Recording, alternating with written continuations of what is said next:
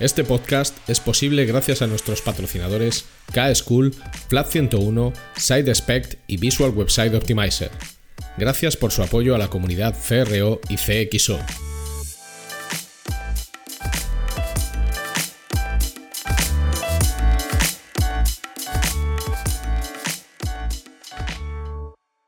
Mi nombre es Ricardo Tallar y estás escuchando CRO Café en español el podcast de referencia en CRO y CXO, donde hablamos con profesionales digitales de todos los rincones del planeta sobre nuestro trabajo, con el objetivo de compartir, entretener y aprender.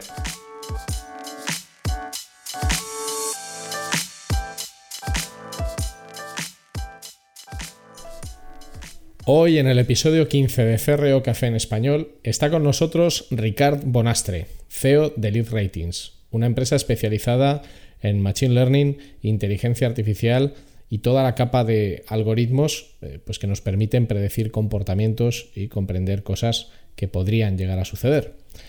Toda esta magia negra, ya sabéis, todo esto que llevamos mucho tiempo escuchando acerca de, inteligencia artificial y todos los conceptos eh, relacionados con todo esto que se pueden aprovechar desde el punto de vista del marketing para vender mejor y para vender más.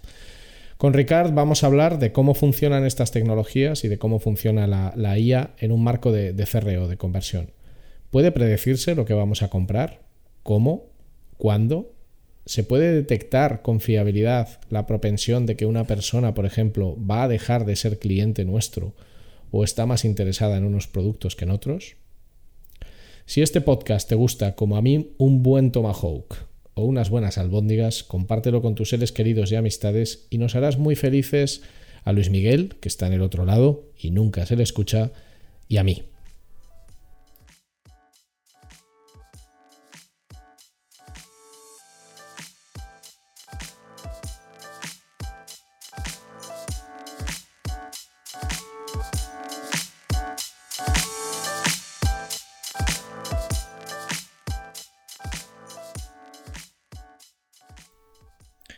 Bienvenidos a CRO Café en español y hoy tenemos la suerte de que esté con nosotros Ricard Bonastre. Ricard, ¿qué tal? ¿Cómo estás? Muy bien, muy bien, ya ves, en casa, teletrabajando. Bueno, eso no está mal, no es, un mal plan. No, es un mal plan.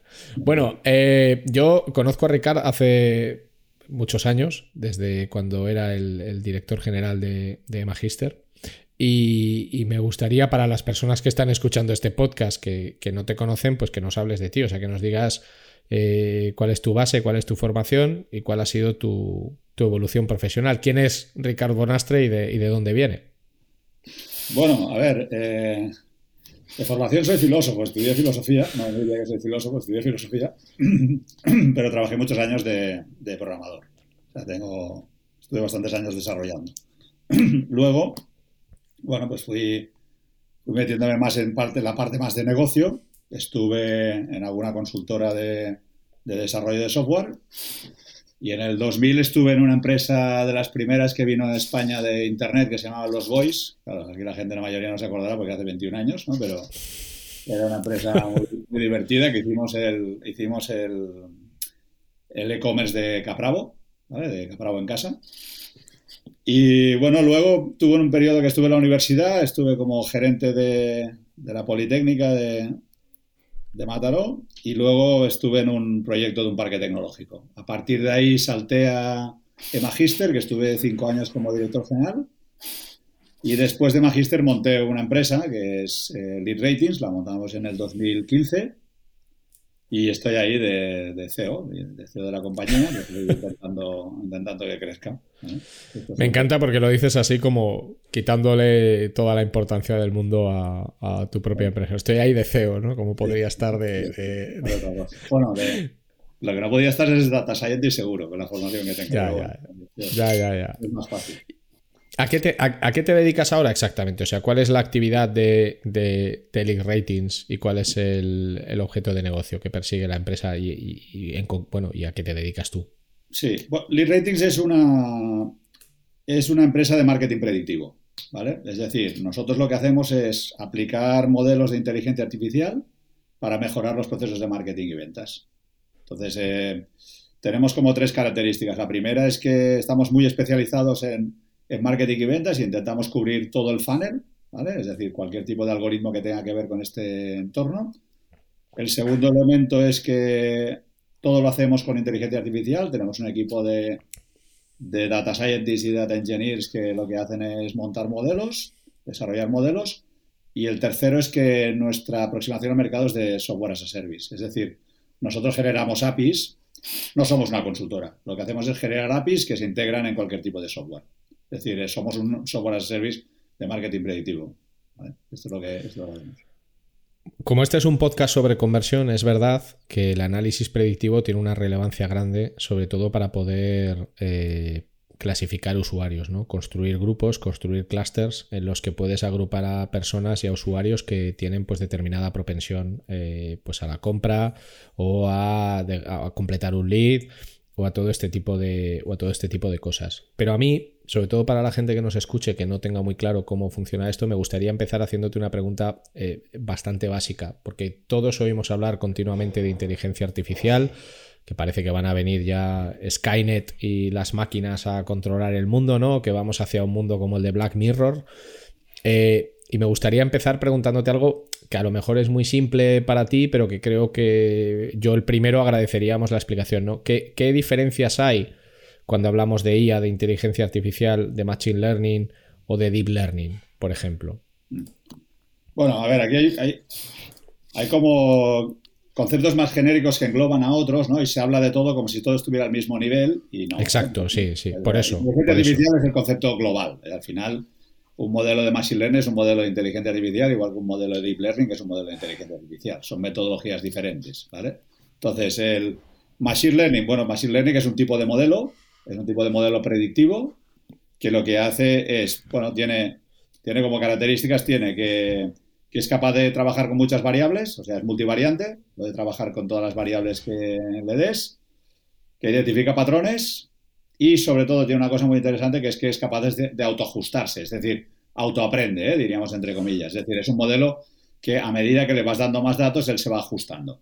¿vale? Esto sería un modelo típico de, Machine Learning. Es decir, si tú le das a, si tú quieres analizar o sea, hacer un lead scoring, pues tú le das una base de datos histórica de leads, el modelo identifica, analizando esta base de datos histórica, es capaz de identificar patrones y además, si tú le vas alimentando con los resultados, el modelo se, irá autoajustando, ¿vale? Imagínate que, tienes diferentes, vas ampliando el número de canales de adquisición de leads y entonces lo que hace el modelo es identificar estos canales y poco a poco, a medida que le vas dando más información, es capaz de ajustar a canales nuevos. ¿vale? Esto es un modelo de Machine Learning. Esto es lo que hace. Y el, y el Deep Learning, bueno, es, utiliza otras metodologías, son más sofisticados. Utiliza redes neuronales. El tipo de algoritmo que utiliza es diferente, ¿vale? Son diferentes, ¿vale? Pero al final son metodologías sobre, sobre sistemas de inteligencia artificial. Esto es lo que, ¿vale? es, lo que es, básicamente lo que, lo que hacemos. O sea, básicamente el Machine Learning sería eh, por ver si yo lo he entendido bien y las personas que nos escuchan también, yo tengo un conjunto de datos, por ejemplo, yo tengo una base de datos de personas que me han dejado un lead en mi empresa de formación o en mi empresa de seguros o en mi empresa de banca y tengo medio millón de usuarios, de los cuales yo sé, eh, tengo toda la información de las variables que ellos me han suministrado, o sea, sé dónde viven, sé la edad que tienen, sé cómo se llaman, entiendo que podré inferir por el nombre si son su género, si son hombres o, o mujeres, etcétera. Tengo una serie de variables. Y el algoritmo, si no he entendido mal, lo que hace es agrupar esos leads por cualquiera de esas variables para intentar determinar eh, cuáles de todos ellos tienen mayores probabilidades de acabar contratando el producto o el servicio que yo vendo. ¿Correcto? Sí, sí, en, esencia es esto. Es decir, tú nos darías esta base de datos. Al final, eh, esto no es Harry Potter, o sea, al final, eh, esto es, analizas el pasado para predecir el futuro. Entonces, tú das una base de datos histórica en la que habrán éxitos y no éxitos, es decir, leads que acabaron comprando el seguro o no acabaron comprando el seguro, tú procesarás esta información y los modelos de Machine Learning son capaces de identificar, el modelo predictivo identificará unos patrones y empezará a dar peso a, unas variables, ¿vale? Y al final lo que será capaz es de que cada vez que le entra un lead nuevo, analiza este lead, le da los pesos a las variables y es capaz de predecir la probabilidad que tiene de comprar. Esto es lo que hace un modelo de Machine Learning. aparte de este, de este ajuste, lo que también hace el modelo Machine Learning es que si tú le sigues dando información al modelo, el modelo se autoajustará, es decir, aprenderá y irá cambiando, ¿vale? En función de lo, que vaya aprendiendo. Este es, es el punto. Es, por ejemplo, ¿eh? te pongo un ejemplo muy reciente. Es decir, nosotros, por ejemplo, con el tema del COVID, muchas empresas, muchos de nuestros clientes, el COVID no les hizo reducir el volumen de leads, pero sí que les hizo reducir la conversión. ¿Vale? Bueno, pues el modelo detectó claramente que había un cambio de, comportamiento y lo que hizo es empezar a, volverse pesimista, es decir, sus predicciones empezaron a bajar porque empezó a, ver que sí entraba volumen pero que no convertía. Esta es la capacidad que tiene. Entonces, mucho más rápido, que, o sea, se ajusta mucho más rápido, ¿no? Que no un sistema en el cual tú digas, normalmente, ¿no? Un sistema de decir, no, yo quiero hacer una cualificación de mis leads por puntos, ¿no? Es, pues le doy a cada variable un punto, ya, pero eso es muy, muy estático y no se autoajusta. Yo, yo creo que la gracia de los modelos de, Machine Learning es la capacidad de ajuste que tienen, de reajustarse, de, irse adaptando y el trabajar con muchas variables.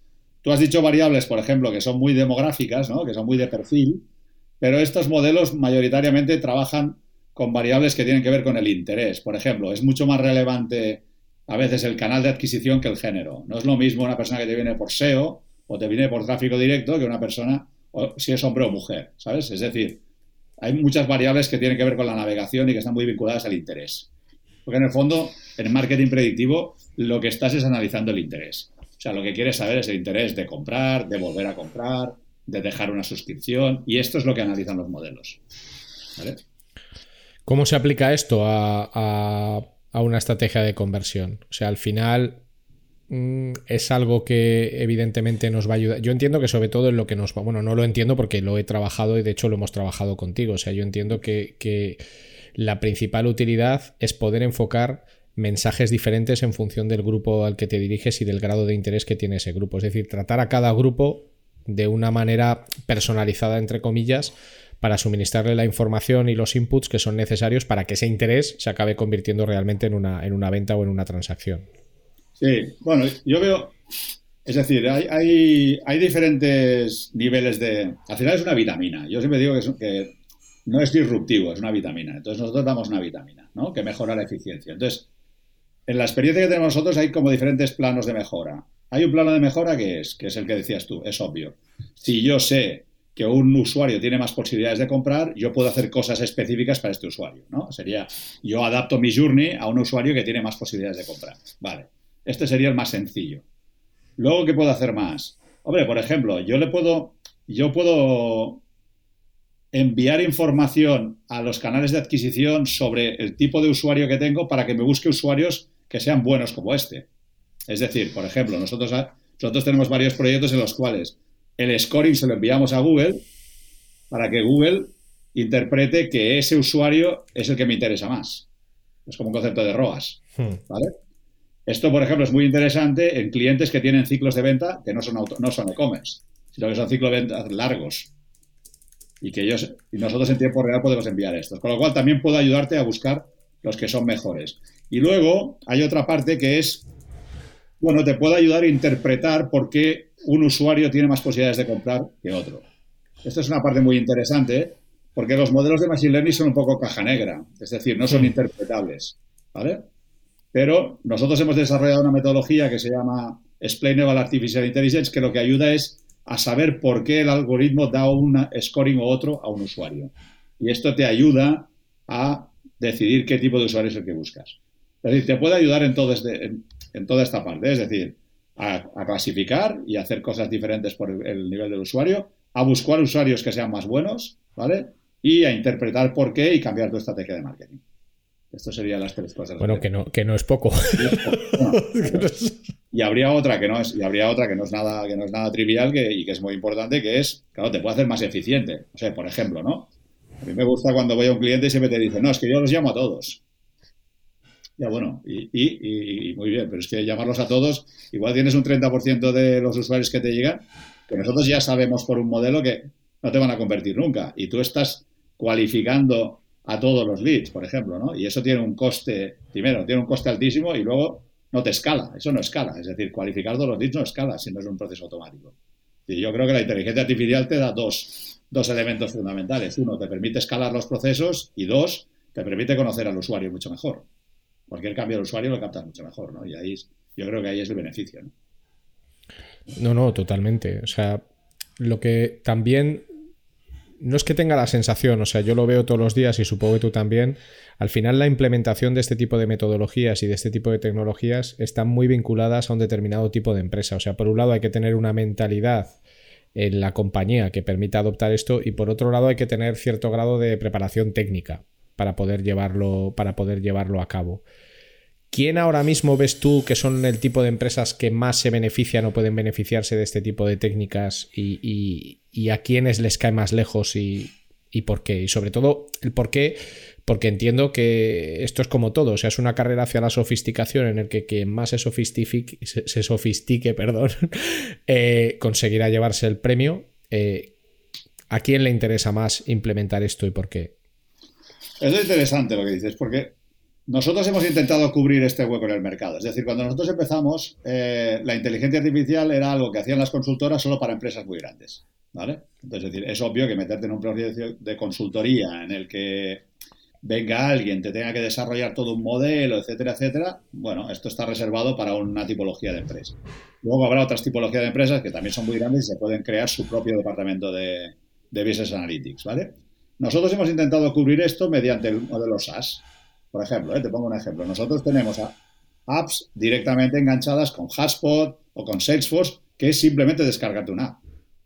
Te descargas la app y nosotros ya, nuestro motor se encarga de generar el algoritmo.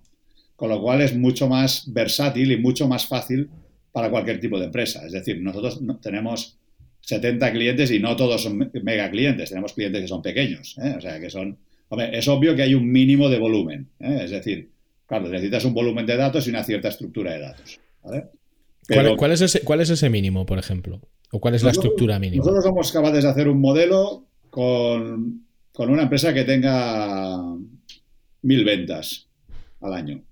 Si en un año ha hecho mil ventas, pues podemos hacer un modelo, incluso con menos. ¿vale? Es decir, que tampoco estamos hablando de, que sean. Eh, es decir, por ejemplo, modelos de lead scoring. Nosotros tenemos modelos de lead scoring para empresas que tienen 6.000, 7.000 leads al año. Se lo podemos hacer. ¿Vale? O por ejemplo, en, vuestro, caso, el reto ahora realmente es más de mentalidad, ¿no? De que, de que una empresa crea en esto más que el que se pueda o no se pueda hacer. Sí, totalmente. Y, en estos años hemos visto madurez también del mercado. ¿eh? O sea, yo cuando empecé en el 2015, o sea, iba y explicaba esto y me miraban como si hubiera vuelto loco, ¿no? Pero pero ahora no. Yo creo que hay gente que lo entiende más. Nosotros hemos hecho una cosa que es, tampoco intentamos hablar, o sea, cuando hablamos con un cliente no le estamos explicando temas de inteligencia artificial. Al final es un tema de decir, tú tienes un problema, por ejemplo, tú tienes un problema que tú no sabes eh, a quién llamar primero y yo sí que lo sé. O por ejemplo, tú tienes bajas de tu suscripción y no sabes exactamente a quién tendrías que, cómo tienes que retener uno a otro. Es más fácil entenderlo así. Entonces, al final yo te voy a poner eh, un modelo predictivo que te va a ayudar a saberlo. Y una vez lo sepas, tú tomarás las decisiones. Es decir, creo que, es más fácil entrar así que no venderlo como una cosa muy sofisticada, ¿no? Porque, bueno, podrá ser sofisticado, pero al final lo que es importante es la accionabilidad. Yo cuando voy a un cliente siempre utilizo una frase que es, yo le digo, tú lo primero que tienes que saber es qué vas a hacer sabiendo si un usuario es mejor que otro si no lo sabes hacer, si no sabes qué vas a hacer, mejor vivir en la ignorancia. ¿Sabes? Es decir, mm, no sirve para nada. Yo creo que lo que es relevante es la accionabilidad. Entonces, bueno, nosotros hemos visto cómo hay clientes que empiezan, empezaron un poco maduros, pero ahora ya están muy acostumbrados. Y entonces, bueno, ellos ya saben que para cualquier proceso, pues, oye, sí, pues mira, ¿me podías hacer esta predicción? ¿Me puedes decir el, usuario que, me va a predecir eh, que me va a comprar más de una vez? Ya me dices el que me va a comprar. Ahora dime el que me va a comprar más de una vez en tres meses. ¿Vale? Y ahora dime que se va a dar de baja en seis meses. Entonces, bueno, es, construir esto que llamo el funnel predictivo. Pero yo creo que, que está al alcance de muchas empresas.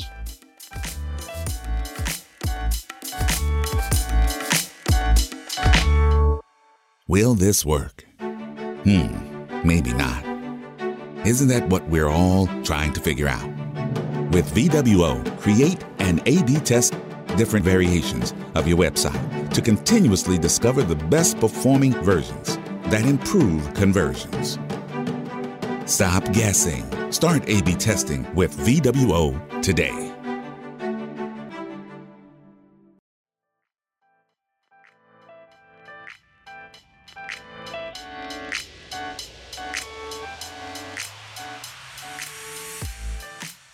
Bueno, de hecho, a mí me sorprendió mucho este, esta segunda juventud del Machine Learning, porque yo recuerdo eh, haber trabajado con esto hace más de 10 años, cuando hacíamos scoring de leads. Para las personas que no lo sé, bueno, scoring es eh, la palabra en inglés que utilizamos para, para decir balanceo. En realidad, en realidad, es un balanceo.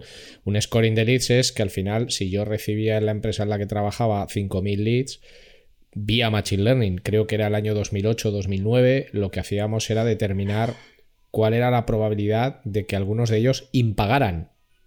De forma que lo que hacías es que a los que tenían probabilidad de impago, para que se me entienda, los tratabas de la manera más automática, simple y con menos coste.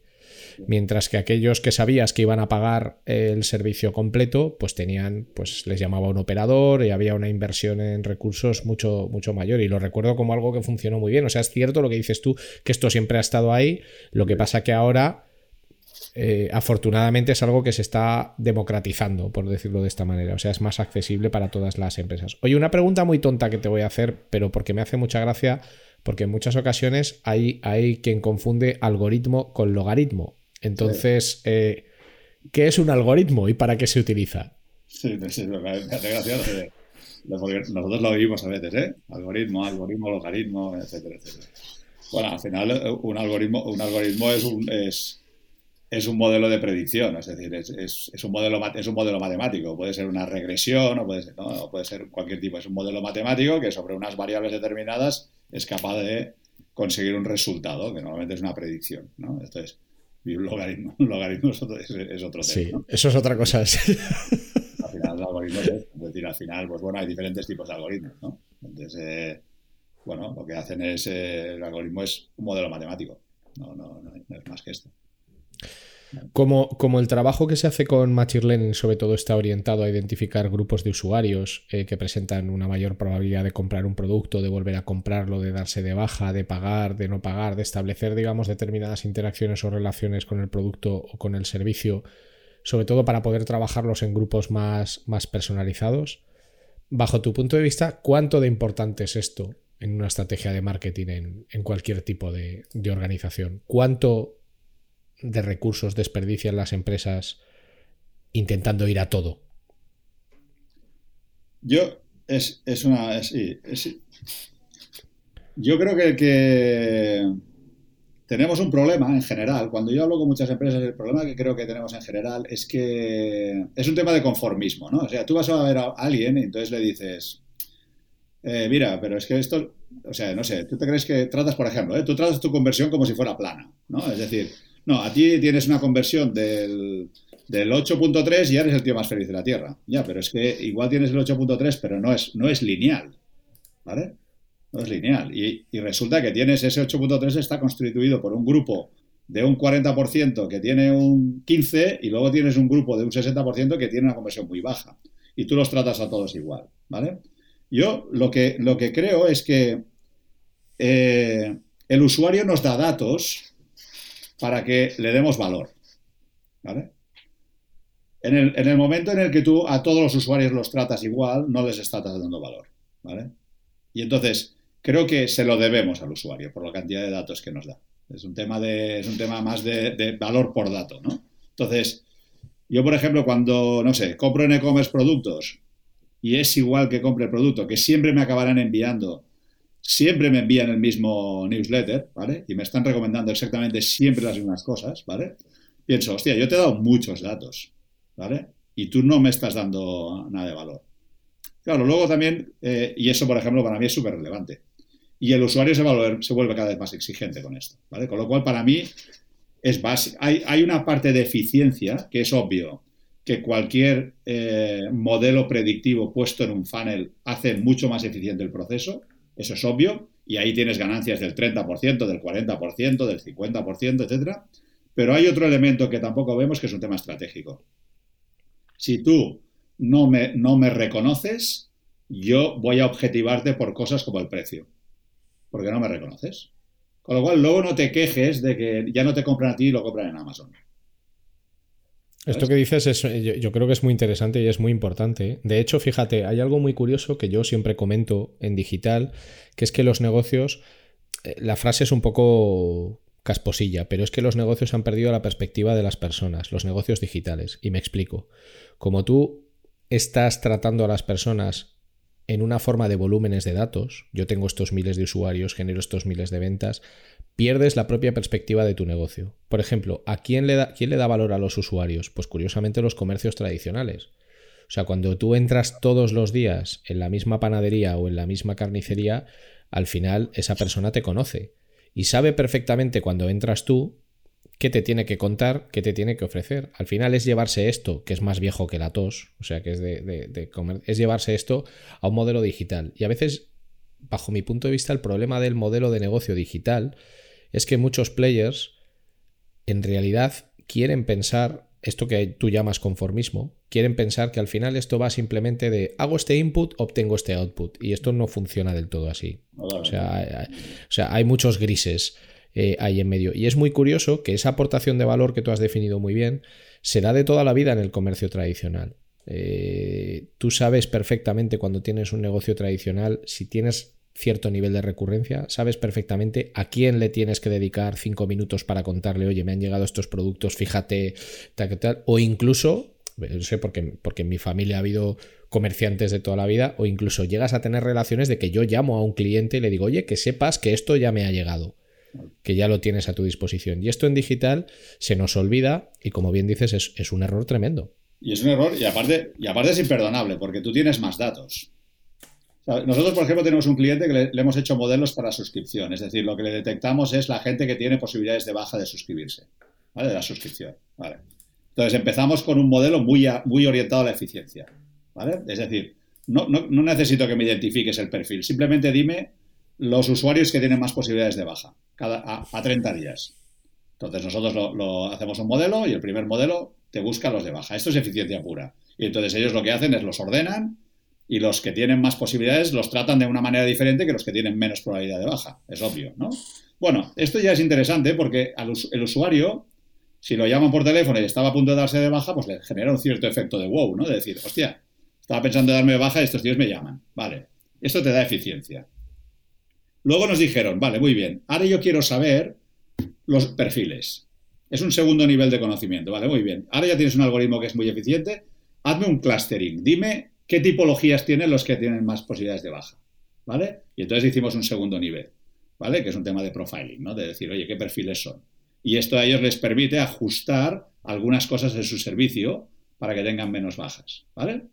Y ahora lo que estamos haciendo es lo que te decía, hemos puesto una capa que ahora, cuando entra un usuario, nosotros los coreamos, le decimos, este tiene alta probabilidad de suscripción y los motivos son esta variable, esta variable, esta variable. Por ejemplo, pues el motivo es que no está entrando nunca en la web, que no está abriendo los mails de las ofertas, da. Y entonces lo que hacen ellos es que el discurso, cuando lo llaman, el argumentario lo asocian a lo que ha dicho el algoritmo. Con lo cual, llaman al usuario y le dicen, ya sé que estás pensando en darte de baja, porque últimamente no estás entrando mucho en esta página y no has aceptado, no te pareció en este descuento. No tiene nada que ver el argumento. Y el rendimiento es mucho más alto. Igual hasta le das un susto, ¿eh? Que dice, madre mía, ¿tú cómo sabes todo esto? Y digo, hostia, lo sabe todo, y entonces te coja un poco el rollo de Black Mirror, ¿no? Pero, pero lo, que quiero decir es que el usuario te ha dado datos suficientes como para que esto lo sepas. O sea, y lo que no puede ser, coño, que llevo no sé cuánto tiempo comprando vino tinto en una web y que me siga enviando mails de vino blanco, coño, que no quiero vino blanco, que ya, te, que ya lo sabes. Pero es que me lo envías a mí y se lo envías a todo el mundo. Entonces, no, o descuentos lineales, ¿no? A todo el mundo el 10%. ¿Por qué? Pues hay gente que no tiene por qué hacerle descuento del 10%. Igual a un grupo le tienes que hacer el 20% y a otro no le has de hacer descuento porque tiene infinitas ganas de comprar. No tienes por qué hacerle descuento. ¿Sabes? esto, es muy relevante y, el usuario te da datos para esto suficientes. ¿Sabes? Yo creo que quizás aquí el problema es que muchas veces el análisis se enfoca mal en el sentido de que el análisis debe de enfocarse a conocer y no tanto a tratamiento de datos. Y muchas veces el análisis en realidad no es análisis, sino reporting, exposición de datos. Pero un análisis real implica que tú realmente te preocupas en comprender por qué tus clientes hacen lo que hacen y cómo lo hacen.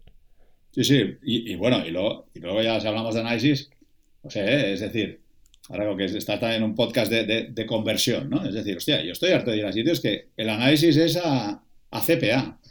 No, es que todo es el coste. Ya, pero es que el CPA es una medida de coste, pero no tiene en cuenta el ingreso. ¿Vale? Entonces, por ejemplo, digo, hostia, pues ¿por qué no haces eh, análisis a otro, de otro nivel? Es decir, eh, hay usuarios que tienen más valor que otros.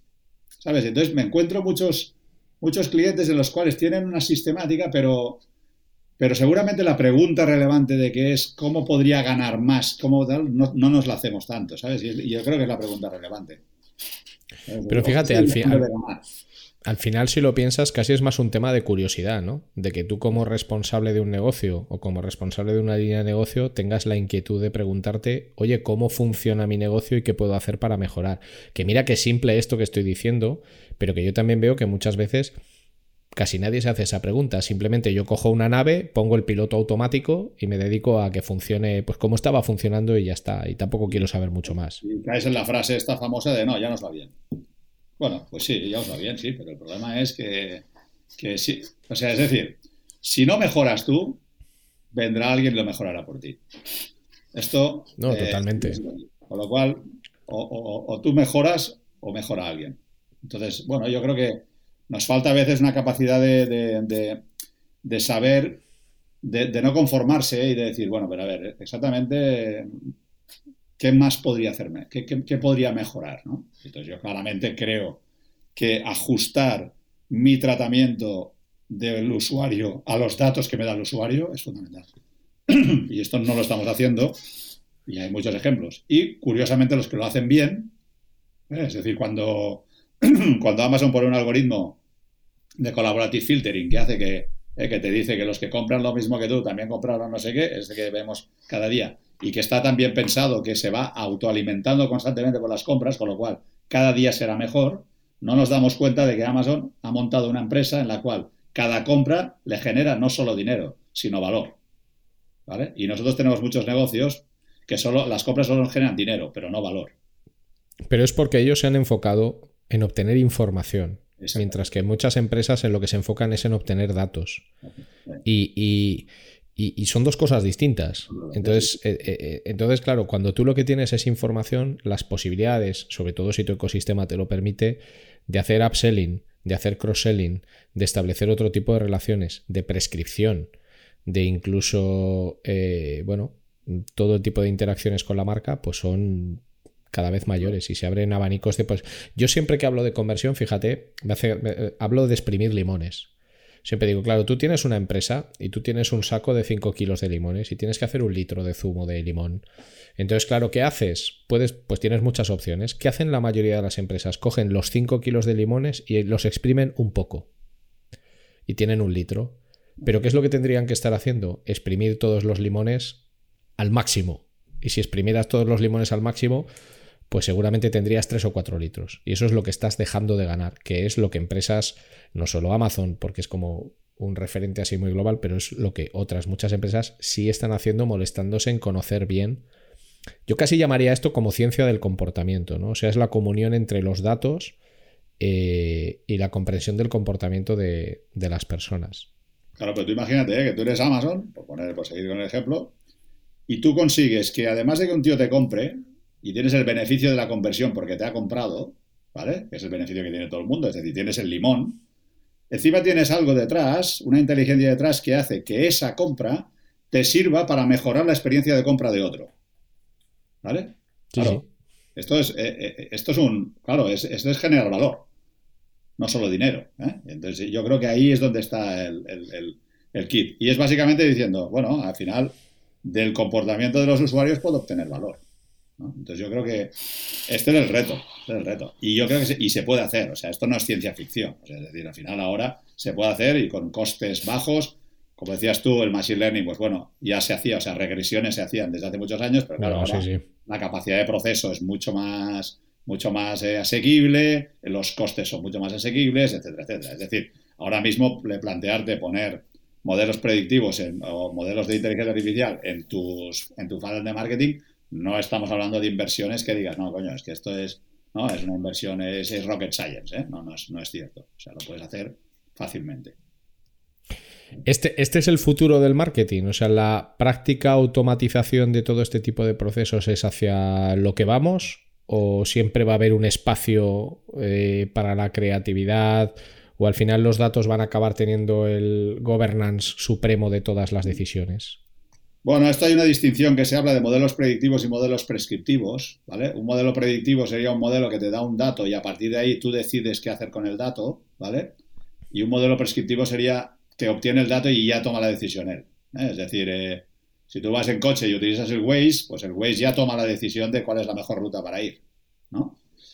Bueno, aquí hay, otros, hay otros componentes, ¿no? Ya hay un tema de, bueno, que al final es, eh, hay un concepto que me gusta mucho que se llama de libertad asistida, ¿no? Que es que, bueno, que al final tú ya no tomas decisiones, sino que alguien las toma por ti, ¿no? El algoritmo las toma por ti.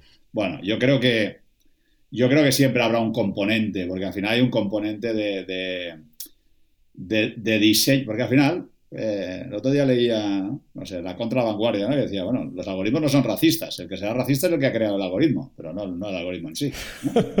¿no? pues lo mismo, ¿no? Claro, el algoritmo al final tú decides, entonces yo creo que es muy importante que alguien entienda cómo puede generar, puede, puede, utilizar la inteligencia artificial, pero siempre tiene que haber alguien que diseñe cuáles son los endpoints, dónde lo voy a poner y qué es lo que voy a hacer en base a esto. ¿no? Y esto, bueno, pues yo creo que a, día de hoy se puede hacer, y los algoritmos tampoco están ahora en, un nivel que ya lo hagan todo ellos, ¿no? Es decir, creo yo. Entonces, pero bueno, esto ya sería... Yo creo que, yo creo que ahora mismo es, yo, nosotros cuando tenemos un cliente, los clientes que triunfan son los clientes que la persona que lleva, la persona que lleva el proyecto, sabe perfectamente lo que va a hacer y para qué le va a servir esto y qué, qué va a hacer con esa información. Es decir, yo siempre digo, son las personas que que gestionan la accionabilidad, tienen muy clara la accionabilidad. Cuando vamos a un cliente y tiene muy clara la accionabilidad, funciona. ¿Por qué? Pues porque, porque sabe lo que quiere y entonces el modelo lo único que da es el dato que espera y a partir de él toma las decisiones él.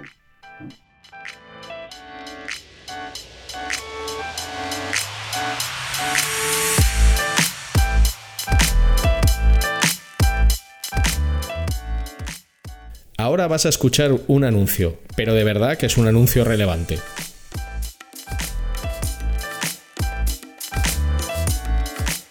Conviértete en un experto en CRO y dedícate a una de las profesiones más demandadas del momento. El máster de CRO de K-School, con un claustro de profesores especializados en conversión y negocios digitales, es la formación que estás buscando. Un máster totalmente práctico, con profesores de alto nivel y en el que aprenderás las herramientas y técnicas necesarias para convertirte en un gran profesional. Estúdialo en modalidad presencial en Madrid o Barcelona o hazlo desde cualquier lugar del mundo en streaming. Más información en kschool.com.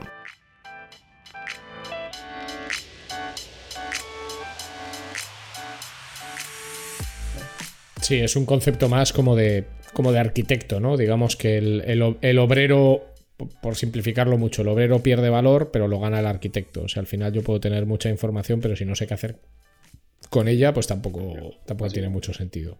Vale. Em, Claro, esto de. Yo, sobre todo por, conversaciones que tienes y por, y por cosas que ves en el mercado, ¿vale? Al final, siempre que hablas de Machine Learning, de inteligencia artificial, bueno, pues parece que van a venir aquí unas naves espaciales del cielo y que estás hablando de, de, física cuántica.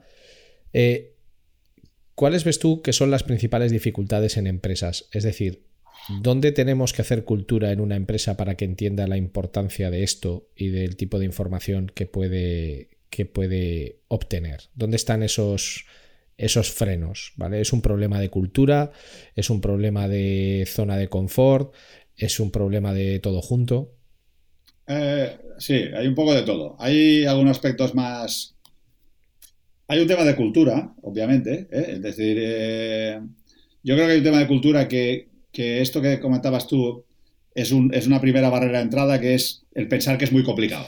¿vale? Esto es una primera barrera de entrada. ¿no? Entonces, eh, pensar que es muy complicado ya es una barrera de entrada y entonces una barrera de decir, hostia, no, pero es que eso va a ser jodidísimo, va a ser carísimo, etcétera. Yo creo que es un tema que se ha de superar. Luego hay un tema a veces de, Claro, lleva, no sé, nosotros, por ejemplo, automatizamos departamentos comerciales y, bueno, hay que convencer al director comercial, porque igual el tío lleva muchos años, ¿no? Y es el sesgo de la experiencia. Y él dice, bueno, pues que yo ya lo hago bien. Ya veo a estos tíos aquí que no tienen ni puta idea, que, bueno, que dice que tiene un algoritmo, y entonces ahora ellos van a decidir a quién tengo que llamar primero. Cuando yo toda la vida he sido yo el que he dicho, mira, es que este lo veo clarísimo que tal. Bueno, esto también hay que trabajarlo, ¿no? Y entonces, a veces hay un tema cultural de implementación de esto, ¿no? De, de estos tipos de sesgos, ¿vale? Luego está la parte del conformismo, que estoy de acuerdo, que es, no, no, pero es que yo ya tengo una conversión del 6, ya está, a mí ya me va bien, no, a mí ya me va bien, este es el ya me va bien, también hay que tumbarlo. Y luego, desgraciadamente, es otro tema, y este sí que es un tema muy más táctico, que es, coño, la gente no guarda bien los datos. Es decir, eh, te encuentras cada cosa por ahí que, da miedo, ¿no? Que dices, hostia, pero, pero es que la gente sabe menos de lo que parece. Es decir, eh, no, es que, pero ¿y tú sabes eh, qué canal te funciona mejor? Ah, no, hostia, pues esto no, no, no, porque no guardamos el canal, ¿no? Por ejemplo, yo ahora me estoy encontrando muchos mucha gente que pues no está distinguiendo si un usuario viene de móvil o viene de desktop. Y tú, en el estudio que hacéis vosotros de vuestra, eh, que hacéis cada año, sabes que hay un diferencial bastante grande en términos de... Enorme, hay un diferencial enorme. Ya, pues esto no lo está, pues mucha gente no lo guarda, ¿sabes? Entonces, te encuentras con problemas de datos ¿vale? A veces, ¿no? De lo que nosotros le llamamos data cleaning, ¿no? Que es de limpiar. Bueno, una cosa es hacer data cleaning, la otra es decir, bueno, es que están, eh, no, se pueden construir. Con lo cual, esta es otra cultura que también, eh, también a veces es un impedimento, ¿eh? es una barrera de entrada. Pero yo en general, en estos años lo que veo es que la mente, o sea, el sector ha madurado, en general, o sea, es decir, las empresas han madurado. Y si tú hablas directamente de las soluciones, y no te focalizas mucho en decirle que vas a hacer un deep learning o no sé qué, sino que le dices, yo te voy a resolver el problema de las bajas, ¿vale? La gente lo entiende y, enseguida entra. ¿vale? Yo esto es lo que, lo, que veo en mi experiencia personal. Sea, creo que las empresas entran en esto y no hace falta que sean muy grandes. ¿eh? hay muchas empresas que tienen un problema concreto y dicen, hostia, pues me lo puedes, me lo puedes arreglar. Creo que se puede hacer. Hmm, yo creo que muchas veces también el problema es que nosotros mismos como profesionales no adaptas tu lenguaje para que cualquier persona pueda entender la solución que ofreces. Tu óptica, por ejemplo, es la, para mí es la más sensata. O sea, al final yo no te enfoco en contarte lo que voy a hacer, me enfoco en contarte lo que te voy a resolver. O sea, este es el problema que yo te voy a resolver. ¿Y cómo te explico cómo voy a hacerlo? Pues dependiendo de la persona que tenga delante, pues te daré una explicación muy técnica en la que podemos entrar en detalle de cómo se desarrollan estos algoritmos o tendré que empezar explicándote lo que es un algoritmo haciendo un dibujo con unas pelotitas y diciendo, pues si las pelotitas azules las colocas todas juntas, cuando las llames por teléfono les dirás hola azul y cuando llamas a las rojas les dirás hola roja, ¿no? O sea, yo creo que ahí también nosotros todos los que trabajamos en esto tenemos una labor importante de, de didáctica, que hay gente que la hace, pero hay gente que no. Y eso es lo que hace que a veces sea muy, que, a veces sea muy inaccesible, ¿no? que sea una barrera eh, infranqueable. Em, a mí me parece brutal todo esto, sobre todo porque creo que entronca mucho con una filosofía que no sé si tú estás familiarizado, que es lo que ahora llaman data aware. O sea, es decir, venimos del, del data driven, que es los datos me dicen esto, hago esto, eh, data Inform, que es eh, los datos me dicen esto, ya veré yo qué hago con esta información, porque la voy a complementar con otra. Y el Data Aware es, mira, yo sé que tengo un problema, vamos a ver qué datos puedo conseguir que me ayuden a resolverlo. O sea, que esa es, que esa es una parte creativa. Y creo que tiene mucho que ver con, esto. Es muy difícil resolver un problema si tú, por ejemplo, no sabes eh, quiénes son los usuarios que están funcionando bien, los usuarios que están funcionando mal o los que no, o los que no están funcionando. Me gustaría hablar contigo de, un tema mm, por tu experiencia, ¿no? O sea, al final tú llevas muchos años trabajando en el mundo de los leads. O sea, eh, eh, para las personas que nos escuchen que no sepan lo que es un lead, un lead es un formulario de contacto más o menos cualificado, dependiendo de, la empresa. Pues el lead más sencillo es eh, dame tu email y ya está, no tengo nada más que ese campo. Y un lead ultra cualificado, pues sería aquel en el que un usuario vía un formulario, pues te da su nombre, sus apellidos, su dirección, su fecha de nacimiento, su, nacionalidad, su país de residencia, su código postal, bueno, un montón de datos, ¿no? Eh, tú, sobre todo, has estado muy ligado al sector de la formación, que se mueve mucho el mundo de, de leads y a otros sectores a través del trabajo en lead ratings. ¿Qué tipos de lead debe buscar una empresa o cómo debe gestionar su mix de leads? Eh, ¿Qué se puede esperar de cada tipo de lead? Quiero decir, no es lo mismo alguien que se molesta en completarte 20 campos que alguien que te da, que te da uno. Entiendo que los leads en principio son objetivo de empresas de servicios, básicamente, de, no de las que venden productos, pero ¿cuáles deberían de ser los leads o los mix de leads que toda empresa debería buscar? Ya. A ver, eh, eh, eh, aquí hay un concepto que siempre es la manta corta, es decir, en los leads siempre pasa lo mismo, que es volumen, calidad, es decir... siempre, siempre. Además, siempre te van a decir que es como el bueno, bonito y barato. Quiero muchos leads y de mucha calidad. Dicen, hostia, te meto 20 campos, sí, sí, está, muy cualificado, pero, coño, pero entonces pierdo, no, no, no me das volumen. Lo mismo pasa con los canales de adquisición. a todo el mundo le encantaría que todos esos leads vinieran por tráfico directo porque eres tan famoso que todo el mundo va a tu web, ¿no? Pero claro, el problema es que no es así. Entonces, bueno, es un mix de dos cosas, ¿no? De decir, hostia, tengo que tener un volumen suficiente, porque al final el lead responde a un modelo en el cual el front-end es online puro, pero normalmente el back-end es offline. Es decir, este lead acaba en la mesa de alguien. Vender un coche, pues no se vende online, sino que acaba un lead en un concesionario y el concesionario acaba trabajando el lead, o un piso, o, o un curso, ¿no? Entonces, eh, el lead al final tiene que alimentar un equipo comercial que hay detrás que normalmente es offline, ¿vale? Entonces, yo aquí, por ejemplo, veo cosas que, y, barro para casa, ¿no? Que es, eh, estos, estos procesos de cualificación son muy poco eficientes, ¿vale? Entonces, si le pones inteligencia, los puedes hacer más eficientes. Entonces, una cosa que es interesante es lo que ya hemos hablado antes, es decir, que tienes un sistema predictivo que te dé los que son mejores y entonces los vendedores llamarán más rápido los más buenos, ¿no? Pero hay otro tema, por ejemplo, que es muy interesante ¿eh? y que nosotros hemos trabajado en algunos sitios que nosotros llamamos la autocualificación, que es una cosa que no, se está utilizando demasiado, que es, nosotros tendríamos que darle al usuario la posibilidad de que se autocualifique él. No, no que yo le dé un... No que yo tome la decisión de que el formulario es de cinco campos y luego o de, ocho campos, sino, y esto lo hemos hecho a algún cliente, a mí me entra, yo pongo un lead eh, básico, ¿vale? Entra un usuario llena el formulario, tú analizas en tiempo real si este es un usuario que tiene alta probabilidad o baja probabilidad. Si tiene alta probabilidad, lo dejas pasar para que vaya directamente a la cualificación. Y si tiene baja probabilidad, lo que haces es proponerle que te dé más datos. Es decir, interpelarle para que te demuestre, para que se autocualifique, para que te diga si realmente está interesado. ¿Sabes? Y esto lo puedes hacer en, negativo o en positivo. Por ejemplo, yo, considero que hay gente que dice, hostia, yo voy a cambiar mi negocio y lo voy a hacer e-commerce. Sí, pero tú no puedes pasar un negocio de leads a un negocio de e-commerce completamente. Pero sí que podrías hacerlo, y eso tenemos un cliente que lo hace, que dice, mira, yo los clientes que tienen un alto score, ya los paso directamente al e-commerce. Porque ¿por qué lo voy a pasar a un proceso de cualificación telefónica cuando este tío tiene un alto interés? No sé si me explico. Sí, sí, sí, perfectamente. Que tú pusieras inteligencia en el proceso, y a mí me gustaría, hostia, yo el otro día, es una tontería, pero el otro día, no sé, quería contratar un servicio, es que yo lo quería contratar. Y me tuve que esperar, que me llamara. Y tal. Pues, coño, es que yo lo quiero contratar. Porque quiero ver el partido de fútbol ahora, coño. No me quiero esperar dentro de dos días. ¿Sabes? Entonces, yo creo que hay un tema, y en los leads pasa, que es, tú podrías combinar y decir, vale, me entra un usuario y yo voy analizando su inteligencia y tomo decisiones automatizadas que su, interés, perdón, no es inteligencia. Tomo, decisiones eh, automatizadas. Oye, este usuario tiene altísimo interés. Pues ya no tengo por qué llamarlo. Lo envío directamente a la compra.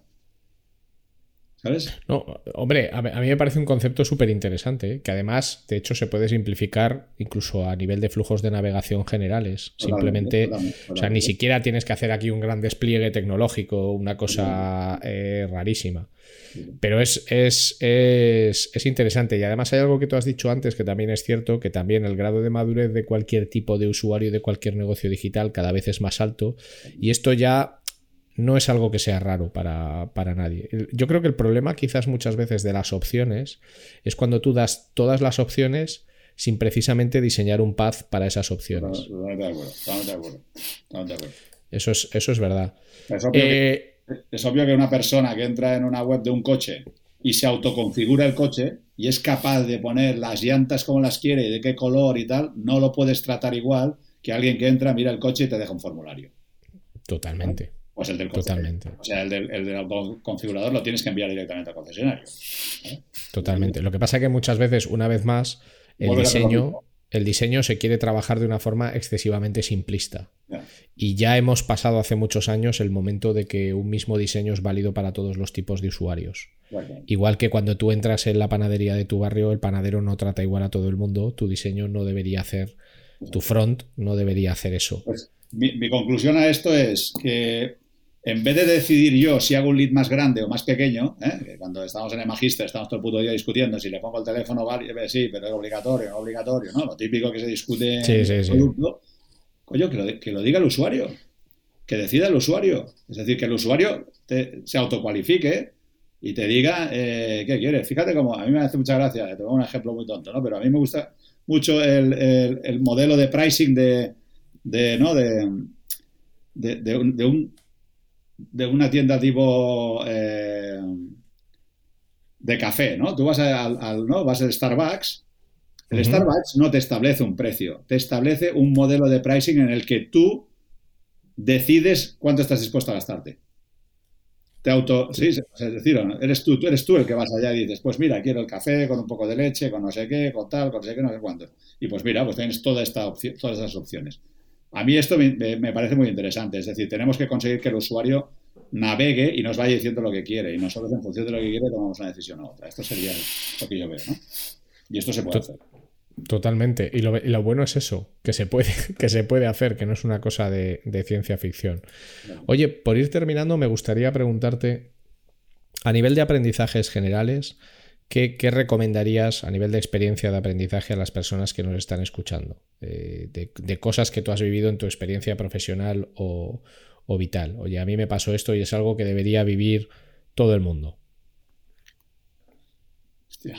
Eh, sí, me- Hombre, tú has estado en, en Big Corporates, has programado, eres licenciado en filosofía, has estado de director general de una empresa consolidada, has emprendido, quiero decir, ¿qué, qué aprendizaje así vital? Tú dices, mira, antes de morirte tienes que probar esto. Sí, sí. No, yo a ver, bueno, yo siempre he tenido ganas de aprender, no sé, siempre me he levantado con ganas de aprender y al final siempre he tenido ganas de hacer cosas y de estar en, sitios que, no sé, yo me lo he pasado bien en todos lados, ¿no? La verdad es que, entonces siempre he tenido inquietudes, ¿no? De, hostia, pues, pues cuando me dijeron, ¿quieres ser gerente de una universidad? Pensé, yo qué coño, pero sí, pero no sé, vamos a probarlo, ¿no? Eh, y lo probé, no sé, yo siempre he tenido inquietud y, y creo que hay gente ahora últimamente, oigo mucha gente que dice, no, lo que se trata es de buscar una empresa que sea la que, la que te guste, etcétera, etcétera. Bueno, yo lo que creo es que al final tú tienes que hacer que todos los trabajos te gusten, ¿sabes? Es decir, tampoco es, ya sé que a todo el mundo nos gustaría trabajar en una empresa que, que arregla el mundo y que nos hace, que me parece perfecto. Pero bueno, eh, sí, pero al final esto es una quimera, ¿no? Al final yo lo que digo es, hostia, de lo que se trata es, oye, en cualquier sitio donde estés, intenta aprender, intenta mejorar, intenta, ¿no? Ya está. Yo- rodearte de gente que sea muy buena, que aprendas mucho, ya está. No sé, yo he tenido esta inquietud. Siempre. Y bueno, yo, yo emprendí con 50 y pico de años. Bueno, pues mira, tenía ganas de hacerlo. No lo había hecho nunca. Es divertido. La verdad es que es divertido. Tiene momentos, momentos buenos, momentos malos, pero está bien. Es, es vivir en la montaña rusa. Sí. Yo Es- relativizo mucho las cosas. Yo creo que hay cosas muy importantes y que están por encima. El trabajo es muy importante, pero yo relativizo estas cosas. ¿no? Eh, Al final pienso, bueno, pues en cualquier sitio aprendes. ¿no? Y siempre hay gente con la que fijarte, la que aprender. No sé, ese es el, esa es mi experiencia vital. Y para terminar, danos una lista de buenos recursos, libros, eh, películas, programas, podcasts con los que podamos aprender más eh, sobre, por ejemplo, lo que tú haces ahora o cosas que tú creas que son fundamentales desde el punto de vista de la conversión. ¿Dónde podemos informarnos bien sobre Machine Learning, sobre IA o sobre las áreas que estás tocando tú ahora? ¿O qué nos recomendarías leer? Hombre, depende del, de- depende del, del, nivel al que quieras entrar. Yo creo, por ejemplo, si quieres entrar a un nivel que, que lo que quieres es aprender de Machine Learning, de, eh, de- de Business Analytics, de modelos y tal, yo creo, por ejemplo, en Coursera está lleno de cursos de, que están muy bien. ¿eh? Es decir, eh, hay muchos recursos, ¿no? Luego, si quieres aprender más de, de una perspectiva de negocio, pues no sé, yo tengo, tengo un libro que se llama Predictive Marketing, que me gusta, me gusta mucho, ¿no? Pero, y- eh, sí, luego hay, hay blogs por ahí, sí, es decir, Luego nosotros publicamos unos posts que están muy bien, ¿no? Es decir, no, no, no.